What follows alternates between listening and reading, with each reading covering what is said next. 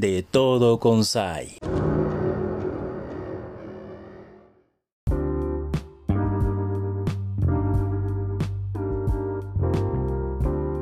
El terror y el Spring Break es lo que vamos a hablar el día de hoy. Saludo a todas nuestras amigas y amigos que también nos están escuchando a través de radio y a quienes nos siguen a través de las plataformas digitales, a quienes están a través de esta televisión y GTV en Instagram. ¿Cómo estás, Marisa? Bienvenida. Hola, ¿qué tal, Saila? Muy bien, muy feliz de estar aquí otra vez con ustedes. Nomás siento que mi luz me está como lampareando un poquito. Disculparán ustedes. Lo brilloso. Eh, te ves hermosa, amiga. Me encanta este tu piel suavecita, bonita. Muy bien. Y me encanta, traes una cinta en el cabello. Me gusta tu look. Me compré un scrunchie porque, no sé, ando en modo chaborruco y lo vi y dije, tiene que ser mío. Excelente, amiga, me parece muy bien. El Arqui, el Arqui nos está saludando. Saludos, Arqui. Estamos aquí a, una, este, a la esquina de la casa. Ahorita les caigo ahí saludar también al Arqui. claro que sí, ¿por qué no?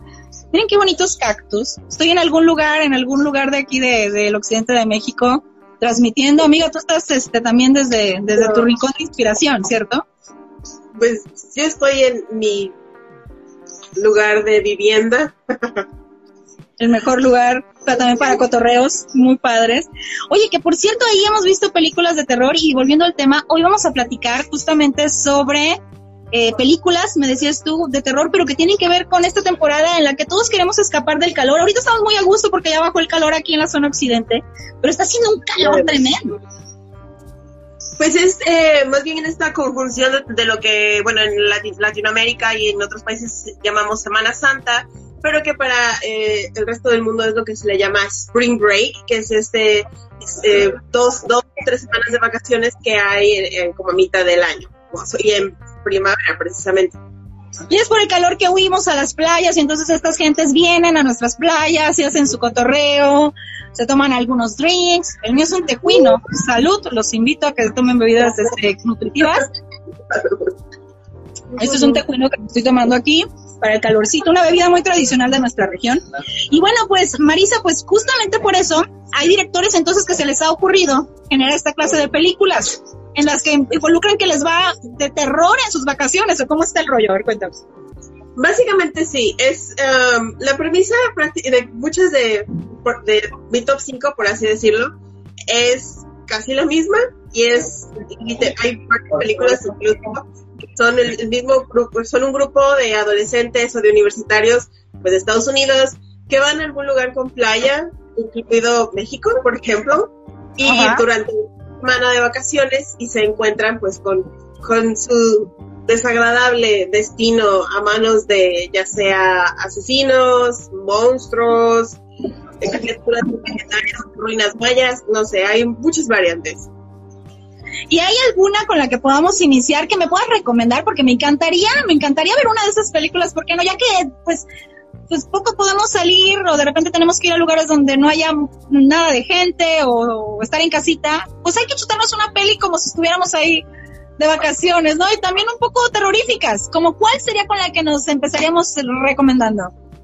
Eh, pues empezaría con algo, creo que es como lo más artístico y lo más cinematográficamente válido de todo mi, mi lista, y es esta película del 2014 que se llama Spring, literal, eh, que Básicamente trata de un chavo que por algún motivo tiene que salir de Estados Unidos y se va a Europa porque YOLO. Y ahí conoce a esta chica y empieza a enamorarse de ella, pero ella pues esconde un muy oscuro secreto. Es como una especie de historia de amor con tintes Lovecraftianos y hay como un fin del mundo eh, no sé, es, tiene una fotografía hermosa, obviamente está firmada en, paisajes muy bellos de, Europa, muy buena banda sonora. Los efectos especiales son muy buenos, es muy poca efecto computadora, muchas más cuestiones reales, como de efectos especiales reales, y sí tiene eh, como un final bastante, muy interesante, la verdad. Es, de mis recomendaciones más cinefil, no más cinéfilas. ¿Cómo dijiste que se llama? Spring, o sea, literal, primavera, es del 2014. Vamos a buscarla entonces y a chutárnosla porque si no le estás recomendando bien, ¿eh? Tiene todos los aspectos este, ideales, ¿no? De una buena peli. Sí, la verdad vale mucho la pena. Creo que hasta ganó una palma de oro. Fue nominada a algo en algún festival de cine. Sí, pues qué bien. Entonces ahí ya tenemos la primera, pero vale la pena aprovechar esta charla que hoy tenemos para que nos recomiendes un par más. ¿Cuál otra estaría en nuestra lista? ¿Cuál otra? De hecho, creo que esta es una de tus favoritas y es Jeepers Creepers del 2011, 2011, no, del 2001, porque es la versión original. escrita y dirigida por aquel que no debe de ser nombrado porque lo metieron al bote por un crimen que tampoco debe de ser nombrado. Pero no vemos a los actores que es Gina Phillips y Justin Long, un muy joven Justin Long, eh, antes de empezar a hacer como todas estas comedias románticas extrañas. Eh, Pues es de este par de hermanos que están manejando, que van camino a casa durante su spring break y se topan con este, eh, pues ya el clásico conocido monstruo que despierta cada 23 primaveras y necesita alimentarse. Entonces ya es pues todo un clásico de la vernácula del cine del terror, Jeepers Creepers. ¿De qué se alimenta? recuérdanos de qué se alimenta, porque sí me dio miedo esa película porque eran hermanos, güey, eran hermanos. Era hermana y hermano. Ajá, exactamente, hermana y De repente me vi reflejada así, ay, una, una salida de hermanos, cotorreo, y cuando vas viendo que es una película donde no acaba chido. No, no, bueno, obviamente el monstruo se alimenta de personas, ¿no? Entonces, sí. No lo hacen siempre, cada 23 primeras, tranquilos, tranquilos todos. pero sí, es, es una de las, no sé si de las más viejitas, una de las ya más clásicas de, cine de terror, Jeepers Creepers. Buenísima, ese toque de que le guste la música de los acetatos, que le guste escuchar esta música tipo swing de los 20, me encantó también de esa película. Solo para comentarlo y cerrar ahí el broche con ese, esa buena recomendación de vacaciones y no vean las secuelas, por favor. Sí, las originales son las la mejores. La 1, la 2 y la 3, no. Pero la primera sí que es la que estamos recomendando. La primera es la, es la que vale, la primera es la buena, definitivamente. ¿Y tenemos otra recomendación más, Marisa? Eh, sí, tengo muchas. Todos me cansamos.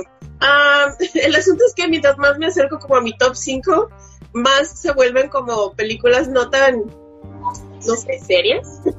Entramos como al mundo de las cuestiones como ya más de, de comedia slash terror y cosas así. Eh, porque la otra que a mí me gusta mucho, y que de hecho casi la acabo de ver, es The Cabin in the Woods o La cabaña en el bosque. Esa sí es del 2011. Y ah, es la que tiene un elenco más conocido porque sale eh, Chris Hemsworth precisamente antes de ser Thor. Eh, Kristen Connolly, Anna Hodgkinson, eh, Jesse Williams, y hay una cameo ahí por Sigourney Weaver al final, muy, muy interesante. Ay, Bradley Whitford. Entonces, es esta película, es también escrita y dirigida por George Whedon, de quien también estamos escuchando cosas muy desagradables, porque ¿qué les pasa, Dios mío?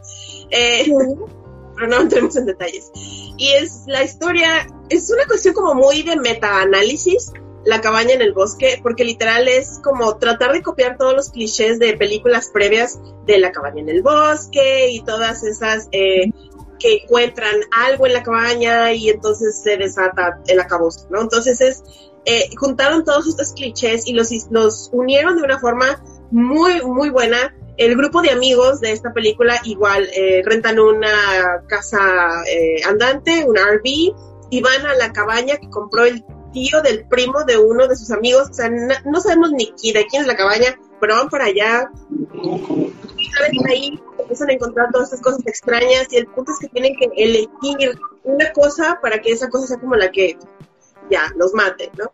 Y hay eh, mucha sangre, aquí sí hay mucha sangre, mucho destripamiento, hay escenas bastante gráficas, sí, esa no es para todo público.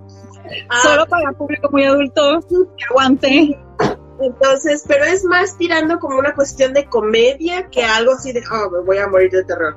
Entonces, sí, es como, es una de las modernas ya que se han vuelto bastante clásicas por esa cuestión de la autocrítica en cuanto a los clichés que pues, previamente se habían establecido. Oye, pues ese es interesante. Te, te, comparto una retroalimentación, Marisa, del Arqui, que me dice un clásico, un clásico mexicano, comenta por aquí en los comentarios, vacaciones de terror también era en Semana Santa, ¿no? Pregunta. Pregunta que si era en Semana Santa, pero bueno, es cierto, vacaciones de terror de repente, ¿cómo no mencionarlo? Porque bueno, tiene los componentes de vacaciones, a lo mejor no de primavera, no lo sabemos, pero sí vacaciones. Yo, no, recuerdo más como de verano, pero puede ser, esperen. Puede ser que sí, puede ser que no. Pero oye, es un clásico mexicano del terror y de vacaciones, Marisa. la verdad es una muy buena, es de una de mis mejores, de mis películas favoritas de terror mexicanas, de hecho está nombrada en mi video de, de películas de terror mexicanas.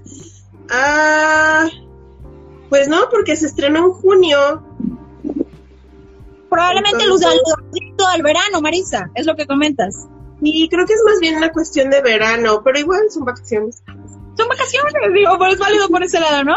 Curioso. Pues entra como coladita en la lista, me parece muy, muy atinada la retroalimentación y gracias que nos escriben mientras estamos haciendo este live que posteriormente se transmite, como les digo, este también en radio, quienes nos están escuchando en radio, muchas gracias. Y también quienes este pues están eh, disfrutando de este videito a través de Instagram, ¿no?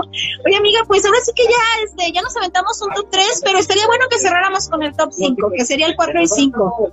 ¿Cuál cuál y cuál sería la que incluiríamos? Ah, es difícil, es muy difícil decidir. Bueno, el 1 es, es clarísimo para mí. Um, para el 2 yo creo que voy a tener que elegir, hijo, igual a lo mejor algo más moderno. Híjole. Piénsale, es, es esta película del 2010 que también es como terror, comedia, que es Piraña 3D. O sea, 3D, amiga. Ah, salió en 3D, exacto, salió, en, salió, en 3D. tú, la que siempre me recomienda las primeras, las originales, me estás recomendando la, la piraña, pero la 3D. Es que esta es una especie de remake de la película de 1978 que se llama Piraña también. Es básicamente la misma trama, pero esta versión del 2010 salió en, en modalidad 3D. Que yo no la vi en 3D, pero hay escenas muy extrañas que se nota que iban a ser en 3D. Entonces, no sé si pegarla en 3D, pero no es necesario. Y creo que es la, la que también tiene un elenco bastante conocido, curiosamente. Esta está dirigida por Alexander Aja y está protagonizada por Elizabeth Shue, sale Vinnie Rames, sale eh, Jerry O'Connell, creo que es una de las últimas películas en las que vi a Jerry O'Connell, sale este, Christopher muy brevemente Richard Dreyfuss haciendo como una especie de cameo en honor a su papel en la película de Tiburón. Eh, entonces, es, y es la historia de este lago, el eh, lago Victoria, que se está preparando para recibir a todos los Spring Breakers para que pues pero sin querer queriendo pues el lago se infesta de pirañas asesinas y ahí es donde Ahí está el detalle. Bueno, pues buena recomendación. Y la quinta, que, sería con la que cerraríamos este, este, esta charla del día de hoy. Eh, sería The Evil Dead, la versión original de 1981, la más viejita, creo que de toda mi lista, es esta producción de Sam Raimi de tres pesos. Y lo digo eh, con mucho amor porque realmente es una producción que Sam Raimi literal fue y le dijo a sus amigos, incluido el actor principal Bruce Campbell, así de, pues, tenemos tres pesos, ¿me ayudan a hacer mi película? o sea, se, y se nota, uno ahora ve la película y dices, híjole, qué efectos especiales como tan extraños, por no decir chafas. Pero tengan en cuenta que el, presupuesto era limitado y es una obra de amor, es un literal un grupo de amigos que dijo, está bien, vamos a ayudar a nuestro amigo que quiere dirigir su película y vamos a hacerla y se volvió un clásico de culto, tiene dos secuelas, Evil Dead 2, Army of Darkness, tiene una serie de tres temporadas que se llama Ash vs. Evil Dead, tiene una serie, una, es una obra hecha con marionetitas, es toda una cuestión de culto ya de Evil Dead, y es precisamente la historia de este grupo de amigos, encabezado por Bruce Campbell, eh, que rentan una cabaña en el bosque, y en la cabaña se encuentran casualmente un libro mágico llamado Necronomicon, y se ponen a leer del libro, cosa que uno nunca debe de hacer, no ponerse a leer cosas raras en latín, porque quién sabe qué vaya a invocar. Entonces es entonces cuando empieza toda la, aventura en, esta cabaña del bosque, que es como el, que empezó un poquito como esta tendencia de las cabañas del bosque. Oye, pues creo que de, todas las que me recomendaste tienen algo muy particular por las que las vería. Todas me encantaron y esta en particular me gusta cómo hacemos el cierre de las recomendaciones de películas de Spring Break y terror. Gracias Marisa, de verdad que tenemos para divertirnos en estos días. ¿Algo más que nos falta agregar de cara a la recta final de esta charla? Eh, nada más que si quieren ver el top 10 completo junto con menciones honoríficas, eh, está en mi canal de YouTube, La Abuelita del Terror, y ahí ya pueden ver un poquito más, eh, una, más opciones para que se queden en su casa responsablemente. Ay, agradecemos muchísimo a la abuelita del terror que nos reitera unas muy buenas recomendaciones para quedarnos en casa, pero disfrutar de esto que es la temporada de Spring Break, digamos, desde el género del terror. Oye, padrísimo. Muchas gracias, amiga. No, muchísimas gracias a ti, Sela, por tenernos aquí otra vez en tu programa. Y pues mi nombre es Ela Jiménez, te invito para que sigas en conexión con nosotros y por supuesto estaremos en contacto para la próxima.